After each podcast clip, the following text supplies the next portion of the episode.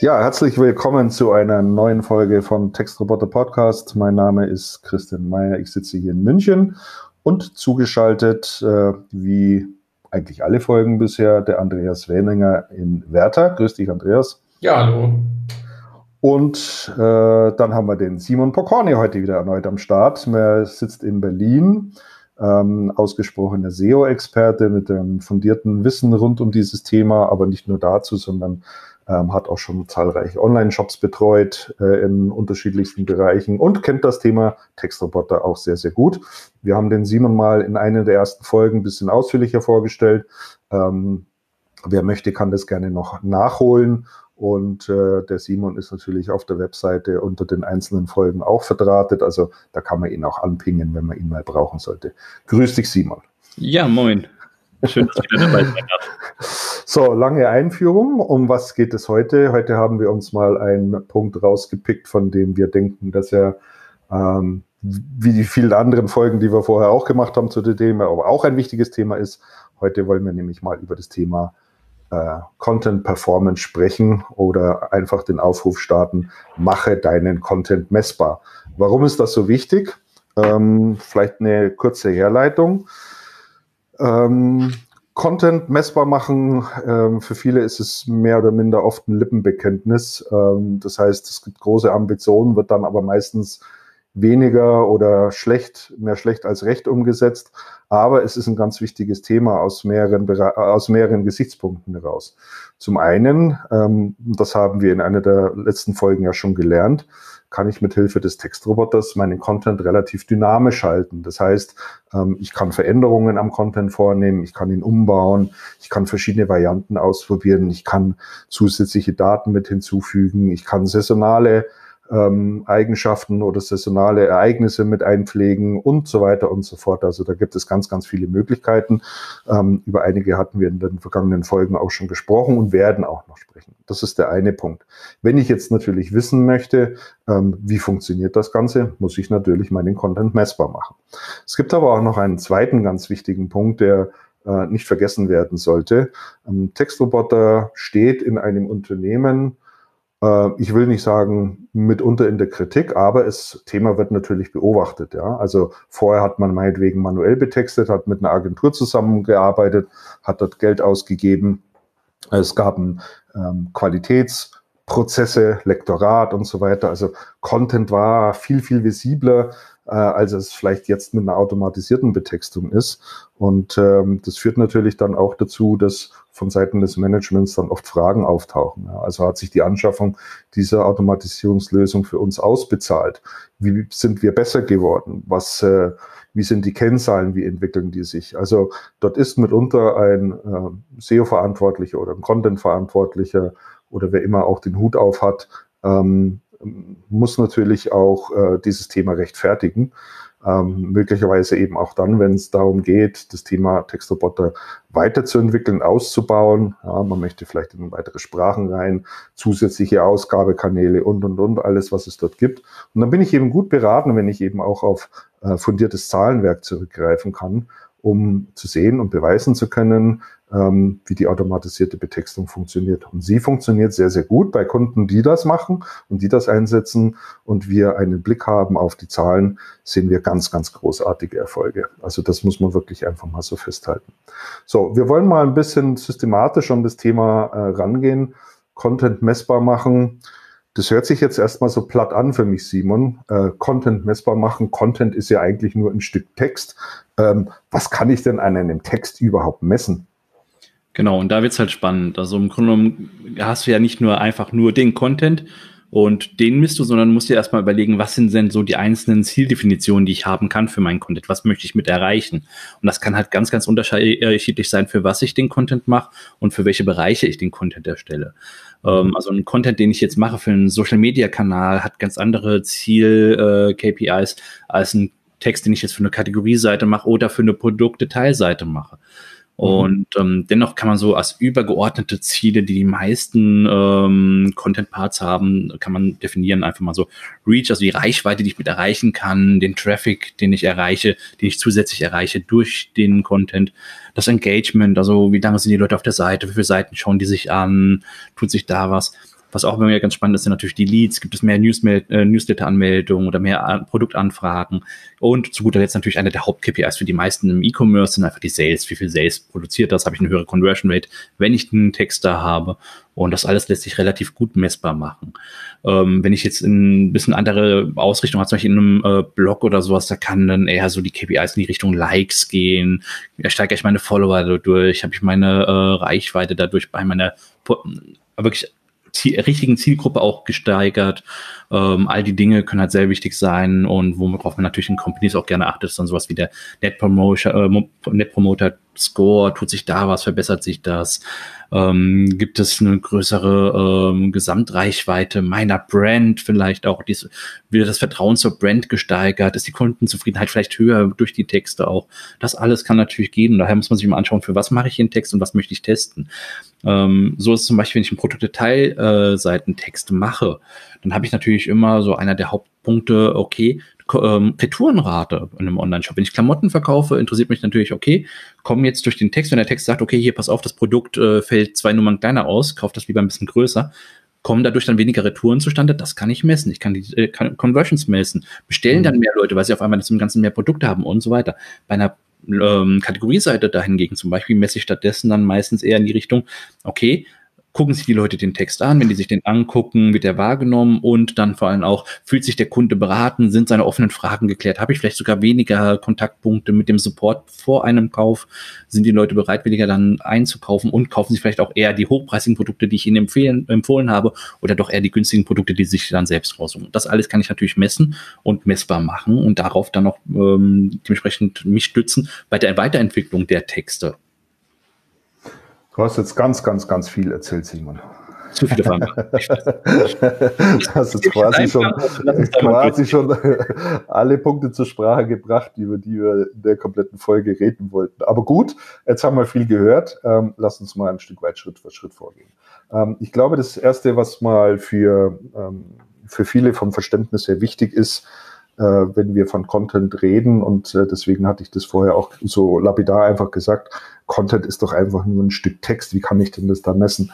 Wenn wir dazu übergehen, Content mal als ein Asset zu betrachten, ja, einfach mal die Begrifflichkeit ein bisschen ändern und sagen, ein Stück Content ist ein Stück Asset. Und ähm, dann fällt es mir schon viel leichter, ein bisschen besser einsortieren zu können und zu sagen, ja, ein Asset, klar, das kann ich irgendwie messen, weil es bestimmte mhm. Eigenschaften hat oder äh, bestimmte Dinge ganz einfach tut. Das ist, glaube ich, mal ganz wichtig. Und äh, so die große erste Größe, die man, die, die, die ja jedem einfällt rund um das Thema Content, ist äh, immer das Thema, Thema Traffic letztendlich. Also wie ja. viel wird mein Content überhaupt abgerufen? Also meine Assets, meine Content Assets, wie viel werden da überhaupt abgerufen? Dann möchte ich möglicherweise ähm, auch wissen, ähm, mich interessiert nicht äh, jeder Content auf der Webseite drauf, insbesondere nicht dann, wenn ich im für das Thema E-Commerce äh, zuständig bin. Also da interessieren mich dann die Blogbeiträge, die möglicherweise auf der Seite auch noch mitlaufen und sonstiges äh, textliches äh, Gedöns interessiert mich gar nicht so, sondern mich interessieren tatsächlich meine Produktdetailseiten, weil du, wie du völlig richtig schon gesagt hast, ähm, wir dort im Wesentlichen zwei Ziele verfolgen mit einer Produktbetextung. Erstens, ich möchte die Conversion nach oben bringen und zweitens die Retouren Quote senken, wenn es irgendwie mhm. möglich ist. Also messe ich dann sozusagen die Asset-Abrufraten, ja, also dediziert auf dieses Stück Content. Und ähm, wenn wir jetzt schon ein Stück weiter denken, äh, Simon, um mal die Kette noch ein bisschen durchzugehen, denke ich, ist auch ähm, die Kosten pro Asset natürlich mhm. spielen die eine Rolle, weil ich muss ja diesen Content bereitstellen. Es kommen neue Produkte in den Shop. Äh, ähm, was auch immer. Also da wird man auch über das Thema äh, Kosten sprechen müssen und äh, nachweisen müssen, wie sich denn das Thema automatisierte Betextung an der Kostenfront überhaupt entwickelt im Vergleich zu einer herkömmlichen äh, manuellen Betextung. Ähm, und hier wird unserer Erfahrung nach, und äh, das kann ich vielleicht mal so ein bisschen aus dem Nähkästchen plaudern, schon oft einer der ersten Fehler gemacht. Ja, also ähm, da hat man dann einen Gesprächspartner, der sagt, naja, Content kostet doch heute gar nichts mehr im Einkauf. Wir haben da eine Agentur, die macht für uns sportbillig, super Content. Da zahlen wir 2,20 Euro pro Beitrag und alles ist gut. So, wenn man natürlich diese Geschäftsmodelle dieser Content-Produzenten und Agenturen, ich will da niemand zu nahe treten. Es gibt dann mit Sicherheit auch sehr seriöse Anbieter draußen in dem Markt.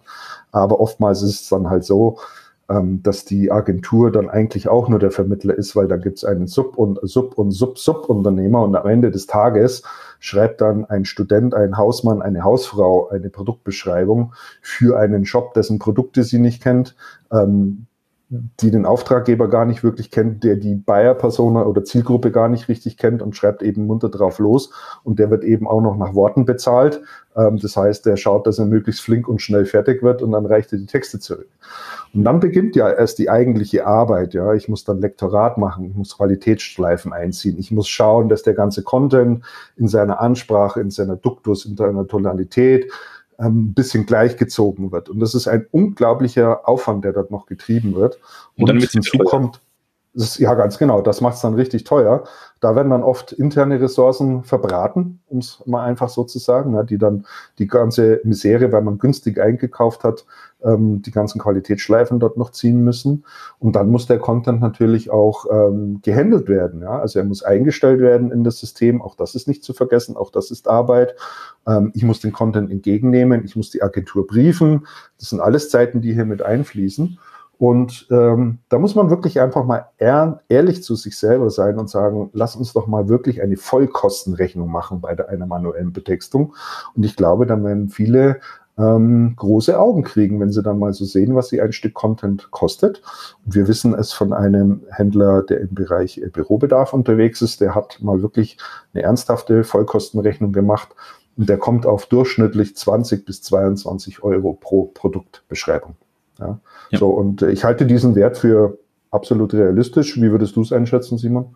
Ja, auch. Also äh, es wird sehr, sehr schnell, sehr, sehr teuer und das ist vielen gar nicht so bewusst. Äh, ich hatte im letzten Jahr bei einem ähm, größeren Projekt mal wieder den Fall gehabt, da war es auch so, okay, wir müssen den Preis unbedingt drücken bei der Agentur, es muss so günstig wie möglich sein, die Texte. Da habe ich versucht, die Texte günstig einzukaufen. Im Endeffekt haben wir festgestellt, dass die Redakteure ähm, die Texte sich nicht durchgelesen haben ähm, die Briefings, also äh, die Briefings sich nicht durchgelesen haben, dadurch die Texte ins Wilde rausgegangen sind. Jeder Text war anders gestaltet. Da war keine CI oder ähnliches zu sehen, sondern es war wirklich ein Kraut und Rüben. Demnach wurde dann halt dementsprechend intern viel nachgearbeitet. Es hat sehr viel Zeit, sehr viele Ressourcen in Anspruch genommen und ähm, das war einfach nicht so optimal. Ähm, wenn man dann noch schaut, was dann halt alles passiert ist. Du hast ja nicht nur die Kosten, die dann bei dir entstehen durch die Nacharbeit, durchs Einpflegen und so weiter, sondern wenn du einen schlechten Content online hast, dann hast du dadurch im Endeffekt weniger Impressions, schlechtere Rankings, weniger ähm, Erwähnungen, weniger Verlinkungen, äh, weniger Seitenaufrufe. Die Click-Through-Rate ist im Worst Case auch noch schlechter und im Schluss natürlich auch weniger Sales und weniger Leads. Das alles äh, führt dazu, dass du dann wirklich nicht nur das, was du direkt inter äh, für den Text bezahlt hast, diese zwei, drei Euro pro Text, sondern du hast die internen Kosten noch plus den Verlust, den du eigentlich mitmachst, der du eigentlich nicht hättest, wenn du einen vernünftigen Text gleich von Anfang angenommen hättest. Im Endeffekt daher, manchmal lohnt es sich auch bei Texten ein klein bisschen mehr auszugeben oder es so zu gestalten, dass man äh, nur die wichtigen Elemente wirklich sehr, sehr gut hochwertig betextet mit internen Ressourcen und alles andere gleichbleibend sicher mit der gleichen Qualität publishen kann, indem man zum Beispiel so eine Te äh, Textautomat, so ein Textautomat verwendet. So. Ja, ganz genau. Äh, das händische Erstellen von, äh, von äh, gerade Produktbeschreibungen ist ja auch nicht immer unbedingt eine sehr erquickliche Aufgabe. Ja? ja. Also ähm, da in der Früh in, ins Büro zu gehen und zu sagen, ah, mein super, heute darf ich 43 neue Strickwesten zu betexten, macht nur ähm, macht nicht wirklich Spaß. Ne? Also es gibt schönere Aufgaben. und, äh, du hattest ja schon einmal in einer der letzten Folgen, glaube ich, erzählt von Home 24. Ähm, die auch festangestellte Texter haben, auch nach der Einführung des Textroboters äh, festangestellte äh, Texter nach wie vor haben, aber ähm, da an bestimmten, an bestimmte, an bestimmten Content, ich vermute mal an Content, der sehr umsatzstark ist, äh, einfach nochmal rangehen und da nochmal ein bisschen genau. äh, den Text sozusagen veredeln und dann ist es ja eher eine kreative Arbeit, ja, und äh, ja, macht ja dann auch Spaß. Genau. Intern wurde immer von gesprochen, dass wir 80 Prozent der Texte, die wir so haben, automatisiert abwickeln und 20 Prozent die Produkte sind, die auch halt den Hauptumsatz treiben und die Seiten, die auch den Hauptumsatz treiben. Und die wurden dann alle per Hand nochmal wirklich richtig fein betextet, richtig gut optimiert, individuell auf die Bedürfnisse der Kunden und so weiter. Also da hat man schon eine Menge rausgeholt und das hat sich schon sehr schnell bezahlt gemacht. Auch da waren ja. natürlich immer wieder die Rechnungen, gibt es jetzt nach außen, machen wir es intern und sowas. Das hat dann sehr vieles für intern gesprochen, weil wir dann einfach weniger Nacharbeit hatten, die Qualität wirklich auch unter Kontrolle hatten. Mhm. Und ähm, das hat dann halt schon viel verbessert. Mhm. Ähm, Jetzt haben wir mal über, über ähm, Content als ein Stück Asset äh, soweit gesprochen. Wir haben mal jetzt äh, gesprochen über die Kosten für ein Content Asset, dass man mhm. das eben sehr gut äh, auch äh, ermitteln kann. Das sind, denke ich, schon mal zwei wichtige äh, Messgrößen, die man parat haben sollte und mitführen sollte. Ähm, aber jetzt äh, müssen wir natürlich noch ein Stück weit tiefer einsteigen. Den Content, der produziert wird äh, im Bereich der Produktbeschreibungen für Online-Shops, hat ja, wie schon erwähnt, eine Zielsetzung, nämlich die Conversion. Und hier muss ich natürlich jetzt äh, weitere Elemente bedienen, um überhaupt messen zu können, ähm, ob dieser Content zu einer Conversion geführt hat. Dazu ist es ja, soweit denke ich zumindest, in der Regel der Klick auf ein Element, was am Ende so eines Textes steht. Ja, also da steht dann irgendwie, pack mich in den Warenkorb oder auf die Merkliste oder sofort kaufen oder was auch immer. Ähm, das heißt, ich muss natürlich auch ähm, unbedingt dafür Sorge tragen, das werden die meisten aber sicherlich getan haben, diese Elemente ordentlich zu, wie sagt man richtig, verpixeln, Tracking-Codes einzupacken genau vernünftig einzusetzen, vernünftig messbar zu machen. Ähm, was dabei halt oft das Problem ist, äh, viele gehen erstmal generell was ich sehr, sehr oft habe, was ich immer wieder, egal ob es jetzt bei Kunden oder früher in der Inhouse halt immer wieder zu hören bekommen habe, ist einfach so, ja, den Text, den liest doch eh keiner. Ähm, wenn wir es dann angefangen haben, messbar zu machen, dann dementsprechend über Analytics äh, oder auch über spezielle Testing-Tools, draufgegangen sind, haben wir schon gesehen, so ein Text hat doch eine ganz schöne Wirkung. Das unterscheidet sich, äh, unterscheidet sich zwar auch so ein bisschen, je nachdem, in welchem Themenbereich man unterwegs ist, welch, äh, welche Preisstufe meine Produkte so haben. Und ähm, aber generell sollte man es natürlich messbar machen und ähm, neben dem normalen Analytics, um zu schauen, woher kommen jetzt die Nutzer, woher kommt die Aufmerksamkeit auf den Content, ist natürlich auch noch was ganz Wichtiges, was man sich anschauen soll, das Engagement, also wie viele Seitenaufrufe gab es dann pro Besucher, ähm, haben die Leute jetzt, seitdem wir die Produktbeschreibung haben, solche mehr Produkte sich angeschaut, haben sich die Aufmerksamkeit durchgeschaut, war die Verweildauer höher oder sind sonstige da äh, Daten irgendwie besser geworden, zum Beispiel Bounce Rate gesunken oder ähnliches. Ähm, der andere Punkt ist natürlich auch dann wirklich, wenn es dann um die Sales geht, da dann meistens empfiehlt es sich dann, da wirklich so ein schönes AB-Testing aufzumachen, beziehungsweise ein multivariates Testing aufzumachen, damit man auch Kontrollgruppen hat. Da gibt es auch noch diverse Möglichkeiten. Wie gesagt, Google selbst bietet halt äh, das Google Optimize, das halt ganz schön verknüpft mit Analytics. Wenn man E-Analytics ein, äh, einsetzt, ist das sehr, sehr einfach zu implementieren und da kann auch jeder mal Content-Tests relativ schnell aufsetzen, ohne äh, große Entwicklerressourcen oder ähnliches. Andere Tools, die da sehr gut sind, äh, wie Optimizely, Monetate, A-B-Tasting oder äh, Adobe Test and Target mit den ganzen Tools. Da kann man wirklich auch solche Tests aufbauen, wo man sich einfach schauen kann, okay, Benutzergruppe A bekommt äh, einen Text angezeigt, Benutzergruppe B bekommt keinen Text äh, angezeigt. Wie unterscheiden sich dann im Endeffekt die Sales oder die Leads? Gibt es da eine Steigerung der Conversion Rate? Ähm, sind die Käufe unterschiedlich, sind die auch was auch immer wieder oft äh, vergessen wird zu betrachten, sind dann ist dann sowas einfach wie das der Warenkorb zum Beispiel gestiegen. Wir haben das bei Ivy Daily gesehen, durch die Kategorieseitentexte sind die Warenkörbe gestiegen und durch die Produktseitentexte äh, sind vor allem die Conversion Rates dann gestiegen. Also auch beide haben wieder ihre Auswirkungen gehabt und beide haben sich sehr, sehr deutlich gezeigt. Und solche Tests zu machen ist dann einfach enorm wichtig und muss einfach gemacht werden. Und ähm, da gibt es natürlich auch große Unterschiede. Wenn ich jetzt günstige Produkte habe, sehr, sehr billige Produkte, da ist die Auswirkung nicht ganz so groß wie bei teuren Produkten. Da zum Beispiel aus der Home 24 Zeit, da hat mir damals äh, geschaut, bei den günstigen Produkten zwischen 1 und 50 Euro waren es irgendwo so um die drei Prozent ähm, Steigerung der Conversion Rate. Bei Produkten ähm, über 500 Euro waren wir bis zu 27 Prozent äh, höhere Conversion Rates durch das wow. der Texte. Und äh, das macht es schon sehr, sehr deutlich. Und wie gesagt, das ist jetzt in dem Möbelbereich natürlich auch da wieder, die Zielgruppen sind unterschiedlich aufgebaut. Ähm, bei sowas wie Ivy Daily, bei so einer Klamottenmarke, da sieht es wieder ein bisschen anders aus. Da ist es dann eher stringent. Da sind die Unterschiede nicht ganz so groß wie jetzt bei so einem Home 24 Projekt, was die Conversion Rate Steigerung angeht. Aber auch da hat man dann mal schnell seine 12 bis 20 Prozent mehr Steig äh, Steigerung der Conversion Rate durch die Texte. Natürlich ist da auch viel mit Image dann bei sowas, äh, viel mit dem Markenverständnis auch, äh, was da einhergeht. Die Leute kaufen da nicht einfach nur die Produkte, weil sie jetzt, äh, weil, sie, weil ihnen kalt ist, sondern kaufen es wirklich, weil sie damit auch immer so ein Image haben möchten, möchten es nach außen zeigen. Mhm. Und da macht dann so ein Text dann auch nochmal ein bisschen was aus, was dann einfach so das Image der Marke auch trägt. Mhm.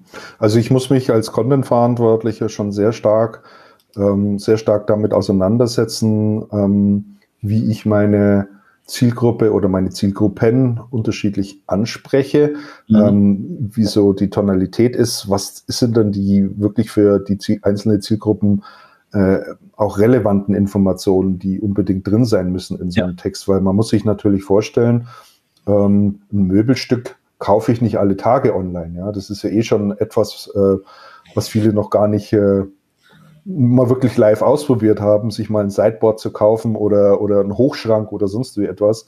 Und da muss es mir natürlich gelingen, all das Wissen äh, in diesem Stück Content zu vermitteln, dass ich normalerweise über einen Verkäufer, den ich jetzt in einem äh, Möbelladen ansprechen könnte und Fragen stellen könnte. Ähm, das muss mir erklärt werden in so einem Text, genau. ja, weil sonst hätte ich, und genau, es muss wirklich ernsthafte Beratung stattfinden. Ja? Mhm. Und, ähm, und da glaube ich, muss man schon sehr stark darauf achten, welche Art von Produkten äh, verkaufe ich hier ganz einfach, ja. Und was sind die, was sind wirklich die, diese Interessen? Da hilft es mitunter eben auch, ähm, nicht nur Kundeninterviews zu machen, parallel und begleitend, um dort äh, noch weiter, noch mehr über seine, seine Klientel rauszufinden, sondern, und das vergessen viele auch, schaut mal auf eure Retourenscheine. Ja, da geben euch viele eurer Kunden einfach einen wertvollen Hinweis, warum sie dieses Produkt zurückgeschickt haben. Ja, und das können mitunter Gründe sein, die ihr so gar nicht auf dem Radar habt, ähm, und wo man plötzlich merkt, aha, das scheint für den Kunden tatsächlich wichtig zu sein. Wir müssen darauf achten, das jetzt eben auch in den Content aufzunehmen und mit einzupflegen. Und jetzt kommt wieder dieses Thema, halte deinen Content dynamisch. Das kannst du eben mit der Maschine machen, weil du kannst solche neuen Erkenntnisse einfließen lassen. Ja, das hatten wir vor, das ist auch schon wieder acht, neun Jahren her, hatten wir es damals bei DevShop auch so gemacht. Wir haben uns dann die Daten aus dem ERP-System genommen, wo auch die Retouren reingelaufen sind, wo wir dann wirklich gesehen haben, okay, das Produkt kam äh, oft zurück, weil zu klein, dann äh, haben wir dementsprechend das ERP-System mit an die Textmaschine angebunden gehabt und dann wurde einfach ein Text neu generiert, wo dann gesagt wird, okay, hier, das Produkt fällt kleiner aus, kaufst nur mal größer, äh, dann passt das auch. Und das hat sich auch super gut bewährt gemacht und hat sehr, sehr viel gebracht. Ähnliche Tests haben wir bei anderen großen Shops, auch aus dem Haus der Rocket Internet gemacht, ähm, wo dann auch wirklich gesehen wurde, okay, wir können die Retouren damit senken. Mhm. Äh, klar, dass sich niemand so gerne Gedanken über seine Retouren macht und meistens man versucht es im Marketing so ein bisschen auszublenden und auch Retouren sehe ich nicht, höre ich nicht, will ich nicht wissen.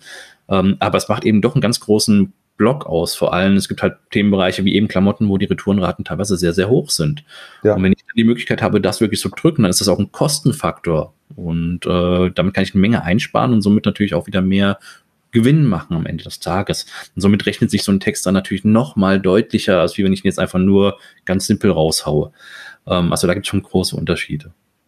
Hat auch im Übrigen, finde ich, dann also einen gewissen persönlichen Touch. Also wenn in einem Text unten mit drin steht, ähm, erfahrungsgemäß fällt äh, dieses T-Shirt etwas kleiner aus, nehmen Sie die nächsthöhere Größe, dann hat das für mich einfach äh, als Kunde nochmal so eine vertrauensbildende Maßnahme, weil ich das Gefühl habe, mit dem Produkt hat sich tatsächlich jemand auseinandergesetzt und der weiß, dass es immer prinzipiell zu klein ausfällt. Ja. Das sind ja ganz wertvolle Informationen. Und diese Information steckt ja per se zunächst mal in einem Produktdatensatz nicht drin, sondern das sind ja jetzt dann tatsächlich Metadaten oder Sekundärdaten, ähm, deren Informationen ich aufnehme und dann äh, hiermit, äh, hiermit einspiele. Und so kann ich eben auch, ähm, ähm, dient das auch wieder ein Stück weit der, der, der Content-Performance, also ähm, verfolgte eben auch mein Ziel, eine Retourenquote zu senken. Das ist eben auch noch eines äh, der Ziele, ähm, was man sich mit an die Hand geben sollte. Außerdem, wie gesagt, das ist das eine. Das andere ist natürlich auch wirklich so die Marke tragen, äh, das Vertrauen zur Marke zu schaffen, so ein Brandbuilding zu machen. Es gibt so eine ganz bekannte Marke aus dem ähm, Textilbereich, die dadurch glänzt, dass sie A, sehr, sehr schräge Namen ihren Produkten geben und zum anderen sehr, sehr freche Texte haben. Und es ist unglaublich, wie sehr und wie viel den ihre, äh, den ihre Produktseiten Texte, äh, also Produktseiten äh, geteilt werden in den Social Media Kanälen und sowas und die dadurch einfach einen Haufen Backlinks haben, den sonst keiner hat. Es gibt mhm. teilweise sogar Blog-Einträge, wo sich Leute dann die Top 10 frechesten Texte der Firma XY äh, ähm, wiedergeben. Das sind einfach auch wieder Sachen, die Aufmerksamkeit generieren und somit auch wieder die Brand bekannter machen. Und das dient mhm. natürlich dann auch dem kompletten Shop. Also du hast verschiedene wirklich Content-Pieces, die bestimmt, äh, bestimmte Ziele erreichen sollten. Wichtig ist halt, achte nicht, ähm, dass man halt, viele machen halt viele achten nicht immer generell auf, egal was du Text du machst, immer nur auf die Conversion Rate. Es sind Leute da, die äh, zu mir kommen und sagen, hier kannst du mal gucken, wir wollen hier unsere Seite optimieren. Hier im Blog, da haben wir neue Texte online gestellt, aber dadurch ist die Conversion Rate nicht besser geworden. Ja, im Blog, ohne dass irgendwie eine Verlinkung groß im Produkt drüber stattfindet, da wird kein Tunnel aufgemacht, die Leute werden nicht kanalisiert in ihren Sales-Prozess rein. Wie soll dann die Conversion Rate besser werden? Man muss für den Blog halt an ganz andere Dinge messen, wie ich für eine äh, Kategorieseite messen muss. Und was mhm. auch spannend ist, natürlich Vergleiche, vergleichbaren Traffic. Es bringt dir nichts, wenn du dann so einen Test aufsetzt, und äh, du dann ähm, auf, anfängst zu messen und auf einmal erhöhst du deine Budgets im SEA-Bereich. Es kommen viel, viel mehr Leute auf die Seite, die sich eigentlich gar nicht dafür interessieren, aber die Werbung kriegen so halt angezeigt, klicken drauf. Ähm, auf einmal verfechst du damit einen kompletten Te äh, Test. Dann sagst du auf einmal, okay, vorher waren doch die Daten viel, viel besser als jetzt, wo die neuen Texte da sind. Sondern du musst halt wirklich probieren, das halt A, im Idealfall natürlich multivariat zu testen und B, natürlich mit vergleichbarem Traffic, mit gleichbleibender so, Traffic. Steht gerade alles hier. Also bei mir läuft's, ich höre dich. Ja, läuft. Ich kurz meine Kamera ausschalten okay. in der Hoffnung, dass es ein bisschen besser wird. Ich habe hier gerade echtes ein Bandbreitenproblem, nachdem hier alle im Homeoffice arbeiten. Ich weiß nicht, ob es daran liegt, aber äh, ich hoffe, dass er im Hintergrund sauber aufzeichnet, aber wir werden es dann später hören. Ansonsten werden wir uns zu gegebener Zeit nochmal äh, treffen. Also das, was bei mir ankommt, das hört sich gut an. Also okay, dann bin ich ja schon mal zufrieden. Alles gut. Äh, ist nur ein bisschen ungewohnt, wenn auf den anderen Seiten es überall ruckelt und verzerrt ja. klingt, aber solange der im Hintergrund sauber aufzeichnet, ist alles gut. Wir machen einfach mal weiter und schauen uns dann das Ergebnis an oder hören uns dann das genau. Ergebnis an. Ähm, Simon, ich hätte dich ganz gerne noch ein bisschen aus dem Nähkästchen plaudern lassen. Ähm, als äh, gestandener SEO-Experte und gestandener äh, Fachmann für den Bereich äh, Online-Shops und E-Commerce. Du hast schon sehr viel gesehen in deinem Leben. Was würdest du denn sagen? Ähm, welche KPIs, welche Kennzahlen sollte denn ein Leiter E-Commerce, ein Content-Verantwortlicher oder SEO-Verantwortlicher, oftmals ist es ja auch eine Person in, in Personalunion oder hat mehrere dieser Rollen, die er gleichzeitig vertreten muss. Was würdest du ihm denn mit an die Hand geben? Was sollte er dringend auf alle Fälle messen? Also was ist so, sozusagen ein Muss und gehört in jeden Besteckkasten? Was natürlich jeder im E-Commerce misst, ist klar die Conversion Rate. Was wichtig dazu gehört, auch immer zur Conversion Rate, ist auch der Warenkorb. Wie hoch ist der Warenkorbwert? Ähm, verändert der sich mit? Und dann natürlich alles andere wie Bounce Rate, äh, wie viele Seiten sich ein Besucher im Schnitt an, wie ist die Verweildauer? Ähm, und wie gesagt, es kommt immer darauf an, für was der Text gemacht wird. Im Grunde musst du, bevor du einen Text erstellst, musst du erstmal im Klaren darüber werden, für welchen Bereich deiner Seite ist dieser Text, den du jetzt erstellen möchtest und musst dann eine Zieldefinition dafür machen. Musst halt wirklich schauen, was möchte ich damit erreichen? Und dann weißt du, okay, ich möchte mit dem Text Likes generieren, ich möchte mit dem äh, Erstkundenkontakte generieren, ich möchte mit dem Bestandskunden reaktivieren und so weiter. Das alles sind natürlich verschiedene Sachen, woraus verschiedene ähm, KPIs dann resultieren. Das ist halt sowas, jeder Anwalt würde sagen, es kommt drauf an und so ist es halt auch im Content-Bereich. Es kommt drauf an, wofür du den Text machen möchtest. Ähm, aber wie gesagt, was halt immer wieder vergessen wird, die meisten gucken wirklich nur auf die Conversion Rate oder auf die Rankings. Guckt nicht nur auf die Conversion Rate oder auf die Rankings, guckt vor allem auch drauf, was bei euch wirklich der Umsatz macht, was sind was machen die Retouren, äh, wie ist der Warenkorb und so weiter. Das alles muss halt im Gesamten betrachtet werden. Je mehr Punkte man misst, desto besser ist es. Also im Google Optimize zum Beispiel hat man standardmäßig halt drei Optionen, die man gleichzeitig messen kann und das sollte man dann auch machen.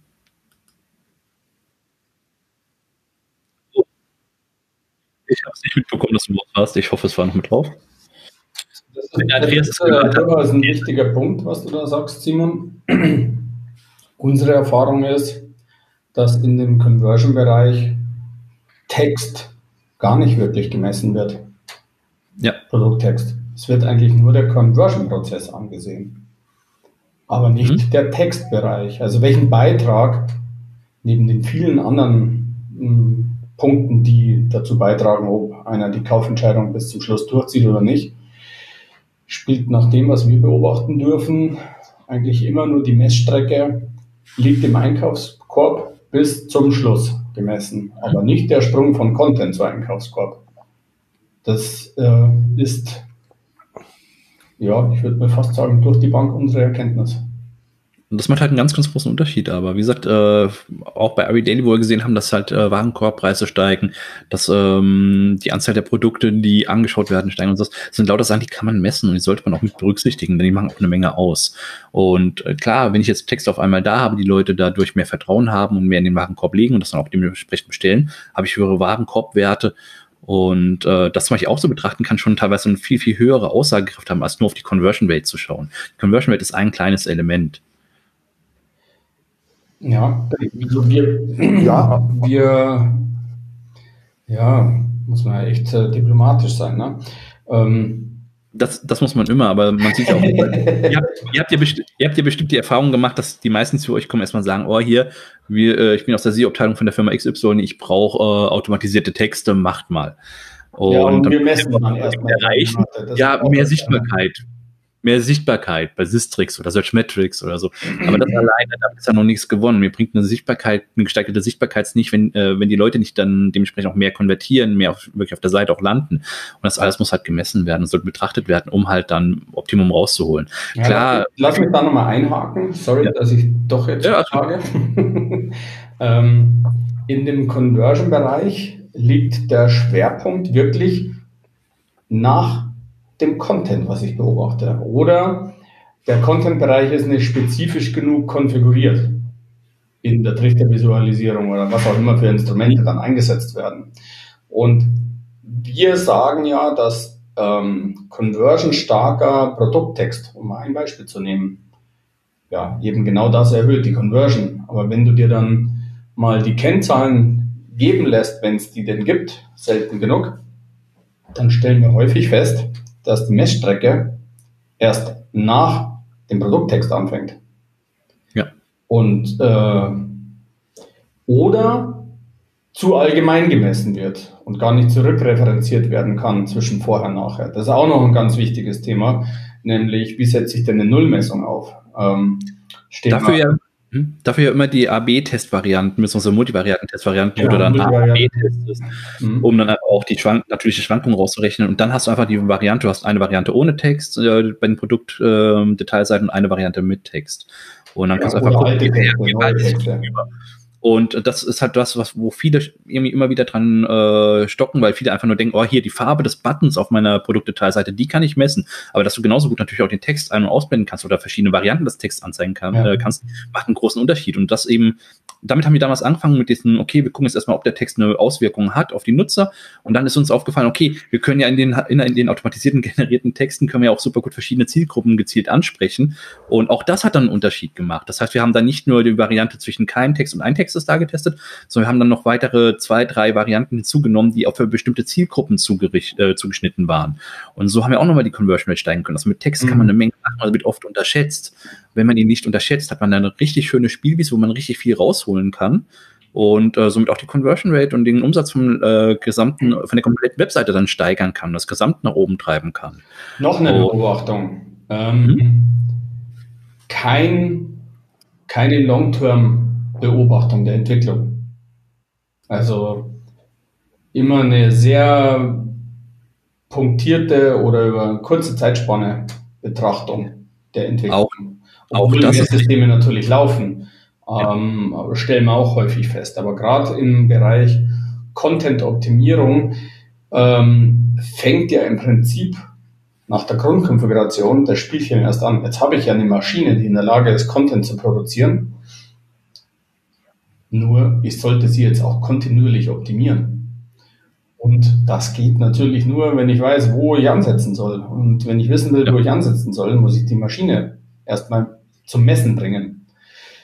Dann noch ein gutes Stichwort, das kann man auch automatisiert mittlerweile machen. Es gibt so ein Excite-Tool, ähm, das in der Lage ist, mit Machine Learning die guten von den schlechter performenden Texten zu differenzieren oder zu unterscheiden und dann ein Muster auszulesen aus den besser performenden Texten und das dann quasi wieder als Vorschlagswesen zur Optimierung für die Textmaschine zu unterbreiten.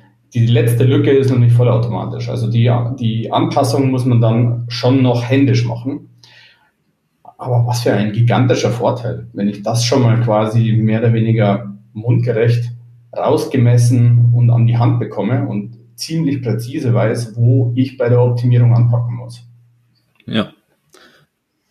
Und da erbringe ich eben schon mal den ersten Nachweis, indem ich sagen kann, also meine Textvariante, wo die Bullet Points am Ende des Textes stehen, äh, führen zu drei Prozent weniger Conversion, wie wenn die Bullet Points im ersten Absatz oder unter dem ersten Absatz mhm. beispielsweise stehen. Also ich glaube, das, äh, das muss an dieser Stelle wirklich klar sein, wenn wir darüber sprechen, mache deinen Content messbar dann führt der Weg in der Regel immer über AB-Testing. Ich muss verschiedene Versionen eines Stück Contents, eines Assets gegeneinander ausmessen und sehen, wer, welcher der beiden Assets führt eben äh, zu einer höheren Conversion, wenn ich mir jetzt die Conversion als Ziel gesetzt genau. habe, wovon wir jetzt im E-Commerce Das sieht man aber halt immer wieder, das wird halt nicht vernünftig gemacht. Ich hatte äh, jetzt erst vor kurzem den Fall gehabt, das war um, äh, um ähm, Jahresbeginn rum, da kam kurz vor Ende 2019 kam eine Firma zu mir und hat gesagt, okay, hier, ähm, wir machen da jetzt so ein Content-Projekt und kannst du da mal dann draufschauen und dann sind sie untergetaucht, haben sich nicht mehr gemeldet und dann äh, Ende Januar kamen sie wieder an und haben gesagt, okay, hier Simon, äh, wir haben das jetzt getestet, wir haben festgestellt, dass wir, wenn wir die Texte online haben, weniger Leute konvertiert haben. Und da habe ich gesagt, okay, lass uns da mal gemeinsam draufschauen. Und dann haben die mir einmal einen Datenpool hingelegt. Okay, so war die Conversion Rate vor Weihnachten und so war sie nach Weihnachten. Und komischerweise war vor Weihnachten mehr Bestellungen da als nach Weihnachten. Und haben sie gesagt, okay, die Texte funktionieren nicht. Ja, diese Vorher-Nachher-Betrachtung funktioniert halt einfach nicht. Ich kann nicht äh, aus verschiedenen Zeiträumen Daten betrachten, vielleicht noch unterschiedliche Traffic-Quellen etc. haben und kann die miteinander vergleichen. Deswegen kommt man nicht an A-B-Testing vorbei und das muss dann wirklich konsequent gemacht werden. Da gibt es diverse Möglichkeiten, um das zu machen. Und das sollte man auch machen. Sehr gutes Beispiel, Simon. Und äh, ich glaube, das ist eben auch eine Stärke der automatisierten Betextung, weil ich äh, ganz, ganz einfach AB-Testing machen kann. Ich kann der Maschine eben sagen, produziere mir für Produkt XY nicht nur eine Variante, sondern wir machen zwei verschiedene Varianten. Und wir können in einem sehr, sehr großen Umfang eben auch messen. Ich kann eben nicht nur sagen, ich nehme mal äh, 10 oder 20 Produkte raus und äh, da beauftrage ich mal eine Agentur, zwei unterschiedliche Texte zu schreiben und, und versuche das dann irgendwie rauszumessen. Ich kann das in einem viel, viel größeren Ausmaß machen. Und ähm, habe dadurch viel, viel bessere Erkenntnisse. Und wie es der Andreas schon gesagt hatte, äh, es gibt eben auch eine Erweiterung. Äh, Excite nennt sich die ähm, und äh, dieses Modul kann man eben damit einbauen, um eben genau zu diesen Erkenntnissen zu kommen. Aber in der Tat, es wird nicht ohne AB-Testing gehen. Und äh, da kann man wirklich nur jeden raten, dieses auch zu tun und hier auch äh, vernünftige Prozesse aufzu, aufzusetzen und das wirklich regelmäßig zu machen, weil das ist genau der Garant dafür, sagen zu können, ja, ähm, wir werden besser und die Conversion-Rate steigt, aber schaut mal her, das funktioniert deswegen so gut, weil ich am Content rumgeschraubt habe. Ja, weil ich, das ist meine Stellschraube, an der ich gedreht habe und dann ist die Conversion nach oben gegangen. Und äh, weil oft wird sowas dann einfach niedergebügelt, da wird er gesagt, ja, wir haben einfach mehr Geld ausgegeben für Online-Kampagnen und und und. Ne? Es wird einfach, einfach nicht so nicht so genau drauf geschaut. Ne? Also man sieht einfach nur den, den, das End-KPI, insgesamt der Umsatz ist gestiegen im Shop, erfreuliche Entwicklung, aber man geht nicht analytisch ran und versucht mal herauszufinden, woran liegt es. Und Content ist eben ein ganz, ganz großer Hebel. Und dann gibt es natürlich auch noch die Fälle, wo man halt auch sagen muss, man muss bestimmte Traffic-Quellen zum Beispiel messen oder bestimmte Zielgruppen nur messen. Das haben wir zum Beispiel immer wieder, wenn wir Startseitentexte anpassen. Viele packen auf ihre Startseitentexte so viele Keywords wie möglich. Normalerweise braucht man es nicht. Normalerweise auf so einem Startseitentext, vor allem bei einem Online-Shop, da packst du normalerweise USPs drauf. Warum sollte derjenige bei dir bestellen und nicht bei deinem Wettbewerber? Und wenn du das dann vernünftig mhm. machst, damit du auch noch schön mit Icons oder sowas illustrierst, so dass die Leute es auch gut aufnehmen können und gut verarbeiten können. Und ähm, dann wirst du natürlich messen, was bringt mir das? Und um das vernünftig zu messen, musst du dann hingehen und sagen, okay, ich messe jetzt hierfür nur die Leute, die über die Startseite eingestiegen sind. Wie konvertieren die? Wie verändert sich da die Conversion Rate? Und das misst du dann zum Beispiel sehr gezielt daraus. Auch da zum Beispiel bei Home24 waren es etwa sieben Prozent mehr Conversions durch den optimierten Startseitentext, der auf die USPs optimiert wurde und nicht mehr auf den Keyword-Gedöns, wie es früher war. Äh, bei Ivy Daily haben wir dadurch auch durch die Startseitenveränderung auch wieder deutlich die ähm, Conversion Rate gesteigert und auch den Warenkorbwert gesteigert, nur durch den Startseitentext. Aber da dürfen wir wirklich nur den Traffic messen, der über die Startseite eingestiegen ist. Und der sollte natürlich über einen möglichst langen Testzeitraum möglichst vergleichbar bleiben. Das heißt, in der Zeit, wo der Test mhm. läuft, wenn der Test irgendwie zwei Monate läuft, dann verändere ich in der Zeit nicht auf einmal den Traffic Mix komplett oder ähnliches. Das gilt das halt auch zu mhm. machen. Also die ähm, ähm, SEO-Verantwortliche, äh, Content-Verantwortliche, ähm, E-Commerce-Verantwortliche kommen ja mitunter auf die abstrusesten Ideen, welche KPIs sie erheben wollen. Also man kann sich ja da mit so einem äh, Tool und äh, alleine schon in Google Analytics tausende von Reportings und Zielsetzungen und, und, und Sachen hin konfigurieren und dann die Daten ausleiten und davon wieder äh, neue KPIs machen und so weiter und so fort. Ich habe mal einen gehört, der hat gesagt, ähm, was er misst, ist ähm, die äh, Lead, Lead-Geschwindigkeit. Also was ist damit gemeint? Damit ist gemeint, in welcher Geschwindigkeit ähm, erfasst ein Leser den Text die Beschreibung eines Produktes und wie lange dauert es dann, bis er unten auf das Knöpfchen drückt und dieses Produkt in den Warenkorb legt. Ja? Ähm, Grundidee dahinter war, wenn es mir doch gelingen würde, diese Zeit zu halbieren, hätte ich ja quasi doppelt so viel Umsatz. Ja? Ähm, das, okay.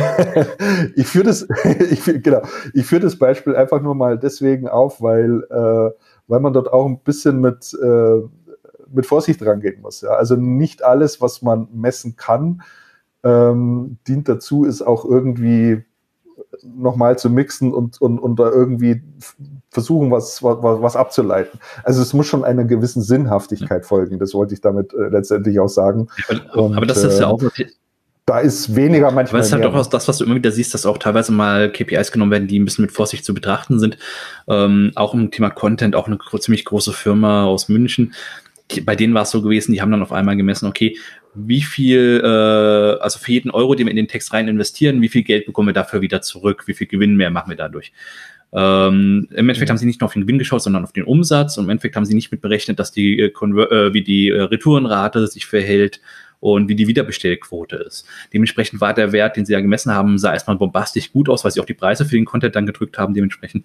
Und äh, beim Endeffekt haben sie dadurch keinen Mehrwert geschaffen. Erst als wir dann wirklich angefangen haben, da die KPIs zu hinterfragen und diese wirklich auf die Ziele, die der Text hatte, umzustellen. Erst dann haben wir wirklich gesehen, was passiert und was bringt dieser Text. Danach war dann auf einmal die Bereitschaft viel, viel höher, auch mehr Geld für den Text auszugeben als vorher. Vorher hat man versucht, den Preis zu drücken, dann hat man ihn auf einmal erhöht. Also auch das gibt's. Mhm. Habt ihr denn Erfahrung gemacht oder hast du Erkenntnisse darüber, was äh, beispielsweise eine saisonale Betextung bringt? Also bringt es etwas äh, auf bestimmte Ereignisse, sei es jetzt äh, Frühjahr, Sommer, Herbst und Winter, mhm. das ist jetzt irgendwie naheliegend, vielleicht auch im Modebereich, aber ähm, vielleicht auch, äh, wenn ich Grill an Grills anbiete, die oder, oder Kaminöfen oder sonst wie irgendwie etwas, äh, darauf einzugehen oder sogar ähm, auch auf das tägliche Wetter einzugehen oder auf, auf äh, Großereignisse, die in meiner Gegend stattfinden oder oder oder? Klar, es gibt da deutliche Unterschiede und ähm, da ist natürlich immer auch die Frage, was verkaufe ich hier gerade eben. Bei Möbeln hast du so deine Saisonalitäten eigentlich nur in zwei Formen, Winter und Sommer. Im Sommer wollen die Leute eher die mhm. Sachen haben, die für Garten auch geeignet sind, die für draußen geeignet sind. Im Winter dann eher fürs Wohnzimmer hübsch machen. Das heißt, ähm, da tausche ich dann solche Kategorieseitentexte aus. Ähm, für einen die auf Produktdetailseitentexte verändert sich da nicht so viel. Sieht ein bisschen mal anders aus bei den Sachen, die sehr farbabhängig sind. Wenn ich dann zum Beispiel bei Spiegeln haben wir das damals bei Home24 festgestellt. Bei Spiegeln ist es sehr starker, ein sehr starker Unterschied, welches gerade eben die offiziellen Trendfarben sind. Denn die, die die offiziellen Trendfarben sind, die verkommen sich auf einmal, auf einmal viel besser und die muss ich dann auf den Kategorieseiten berücksichtigen. Das heißt, ich muss den Text anpassen und ich muss das Produktlisting anpassen. Ähm, bei den meisten Online-Shops für Textil zum Beispiel, da geht es dann eher um die Sachen halt, die gerade eben in der Saisonalität stattfinden. Ähm, das heißt, da tausche ich dann gezielt eben dementsprechend aus, okay, jetzt T-Shirts, dann im Winter eher die äh, Strickpullis Und äh, so natürlich auch immer wieder so die Moden, wenn jetzt gerade irgendwo wieder irgendwelche Trends auftauchen, dann versucht man die mit einzubinden. Und das hat möglichst schnell in den mhm. Texten. Da kann man schon eine Menge machen, da kann man eine Menge auch flippen. Aber ähm, im Großen und Ganzen kommt es natürlich, gibt's natürlich auch Produkte, wo es keine große Saisonalität gibt, die sich das ganze Jahr über relativ gleichmäßig verkaufen. Das sehen wir zum Beispiel beim Thema Besteck. Wir hatten so einen kleinen äh, Nischenshop gemacht, wo es wirklich nur um Besteck ging. Ähm, da war es dann relativ egal den Leuten, was für eine Saison ist. Wir haben die Texte ausgeta äh, ausgetauscht, da hat es kaum Unterschied gemacht, ob wir da versucht haben, irgendwelche Saisonalitäten mit irgendwelche Trends mit aufzunehmen. Da ist die generelle Beratung, welche Materialien sind wichtig, äh, was sind die äh, zeitlosen Designs und so ist das dann viel, viel wichtiger wie Saisonalitäten. Ähm, wie gesagt, da muss man immer ein bisschen drauf gucken, was möchte man verkaufen und was hat man als Produkt, was ist das Produkt. Deswegen auch vorher, bevor du anfängst, irgendwas zu messen, irgendwas zu machen, immer gucken, was sind deine Ziele und was ist deine Zielgruppe und wovon bin ich abhängig. Und dann meistens, wenn man auch mhm. äh, sich anschaut, was sind die USPs, die man selbst noch hat, die man, warum soll der Kunde bei mir kaufen und nicht bei meinem Wettbewerber, dann findet man relativ schnell raus, okay, das und das sind die wichtigen Sachen. Und ja, okay, die können sich vielleicht verändern, die sind im Winter vielleicht anders als im Sommer. Dann kann man das in so einem Text natürlich auch berücksichtigen. Vor allem, wenn ich ihn automatisiert habe, habe ich es schnell rausgeschmissen. Wenn ich es von Hand machen muss, dann ist es immer sehr mhm. viel Aufwand, dann dauert das einfach seine Zeit. Mhm. Nochmal zurückzukommen auf das AB-Testing, äh, worüber mhm. wir uns ja einig sind, dass es eine der bewährten Herangehensweisen und Messmethoden ist, um die Performance von Content gut messen zu können und vergleichen zu können und verbessern zu können. Ähm, da kann ich ja alles Mögliche tun. Ich kann ja zum einen die Struktur eines Textes verändern, indem ich äh, Zwischenüberschriften einbaue, indem ich äh, äh, Informationskästen zusätzlich noch mit einbaue, indem ich Bullet Points an andere Stellen packe, indem ich die Auszeichnung in den Texten verändere und, und, und. Also ich ganz viele stilistisch, stilistische und strukturelle Merkmale, die ich ändern kann. Ich kann aber ja auch äh, an der Tonalität arbeiten und am, am, am, äh, am Sprachstil sozusagen arbeiten und dort auch mit verschiedenen äh, Versionen experimentieren. Ähm, einfaches Beispiel wäre, ähm, bringt die Umstellung äh, etwas von Sie auf Du. Ja? Also bringt es etwas, wenn ich jetzt den Kunden plötzlich mit meinen Texten duze oder sieze oder es völlig unpersönlich das, halte, also so ganz funktional. Das macht einen sehr, sehr großen ja. Unterschied. Das hatte um, ich, ähm, glaube ich, in einem der Podcasts vorher schon mal erwähnt gehabt. Wir haben da auch wirklich teilweise verschiedene Texte für verschiedene Zielgruppen gemacht.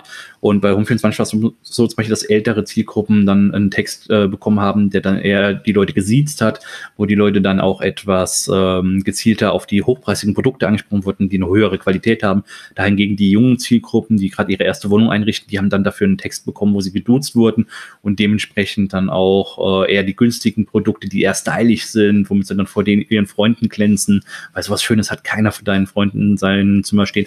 Das waren dann die Texte, die dann da besser funktioniert haben. Das hat einen sehr, sehr deutlichen Conversion Rate Unterschied gemacht, hat die Warenkörper komplett verändert also positiv verändert. Wir konnten sehr, sehr gezielt mit steuern und konnten so auch gezielt in den Abverkauf für bestimmte Bereiche reingehen, die wir sonst nicht angehen konnten. Das ist ein sehr guter Hinweis, wie ich finde. Also, liebe Texter, liebe Content-Verantwortliche da draußen, traut euch ran an dieses Thema. Ja, also experimentiert, seid experimentierfreudig.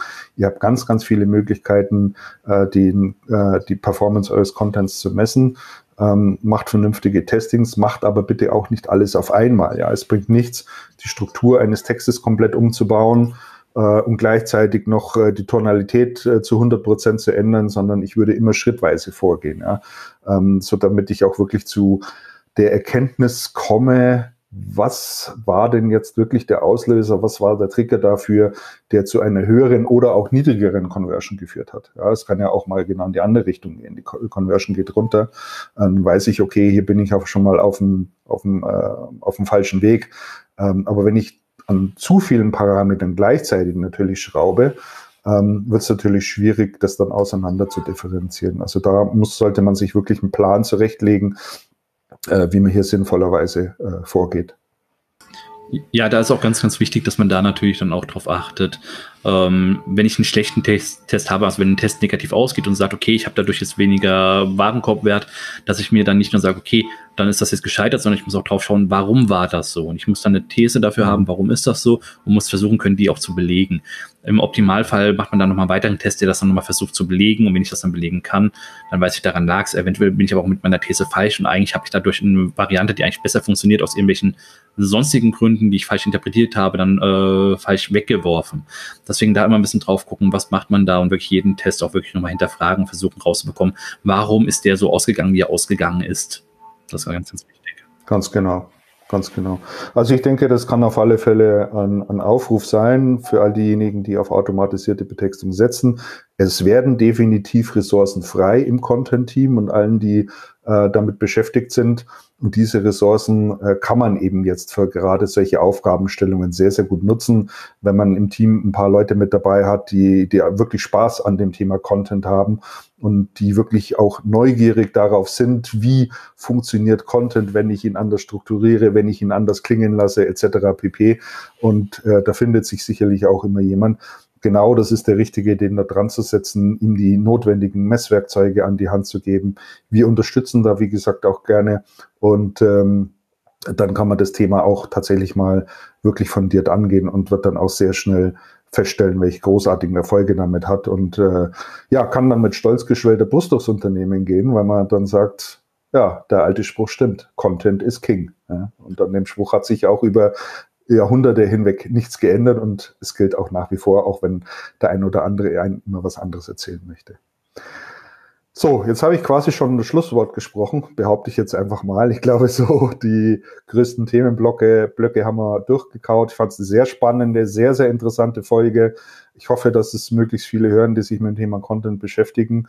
Und ähm, ich sage wieder mal ganz herzlich einen Dank an dich, Simon, nach Berlin Vielen Dank fürs Dabeisein, Sehr für gut. dein Aufschlauen, für deine Erfahrungen, die du hier mit einbringen kannst. Das ist ein äh, sehr geschätztes Wissen, was du hier mit den anderen teilst. Und äh, Andreas, dir auch vielen Dank fürs Dabeisein. Ja, sehr gerne. Der Redeanteil kommt verteilt hier. Eben.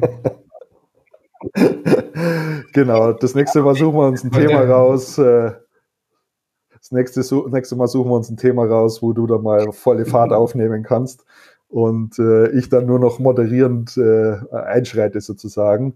Aber alles gut. Ähm, ganz herzlichen Dank. Äh, vielen Dank fürs Zuhören. Empfehlt uns gerne weiter. Abonniert vor allen Dingen den Podcast, Podcast äh, in einem äh, Player eurer Wahl, Apple Podcast oder auf Spotify oder Soundcloud oder wo auch immer, damit ihr keine Folge verpasst. Wir wünschen euch alles Gute. Bis zum nächsten Mal. Macht's es gut. Ciao, ciao. Servus.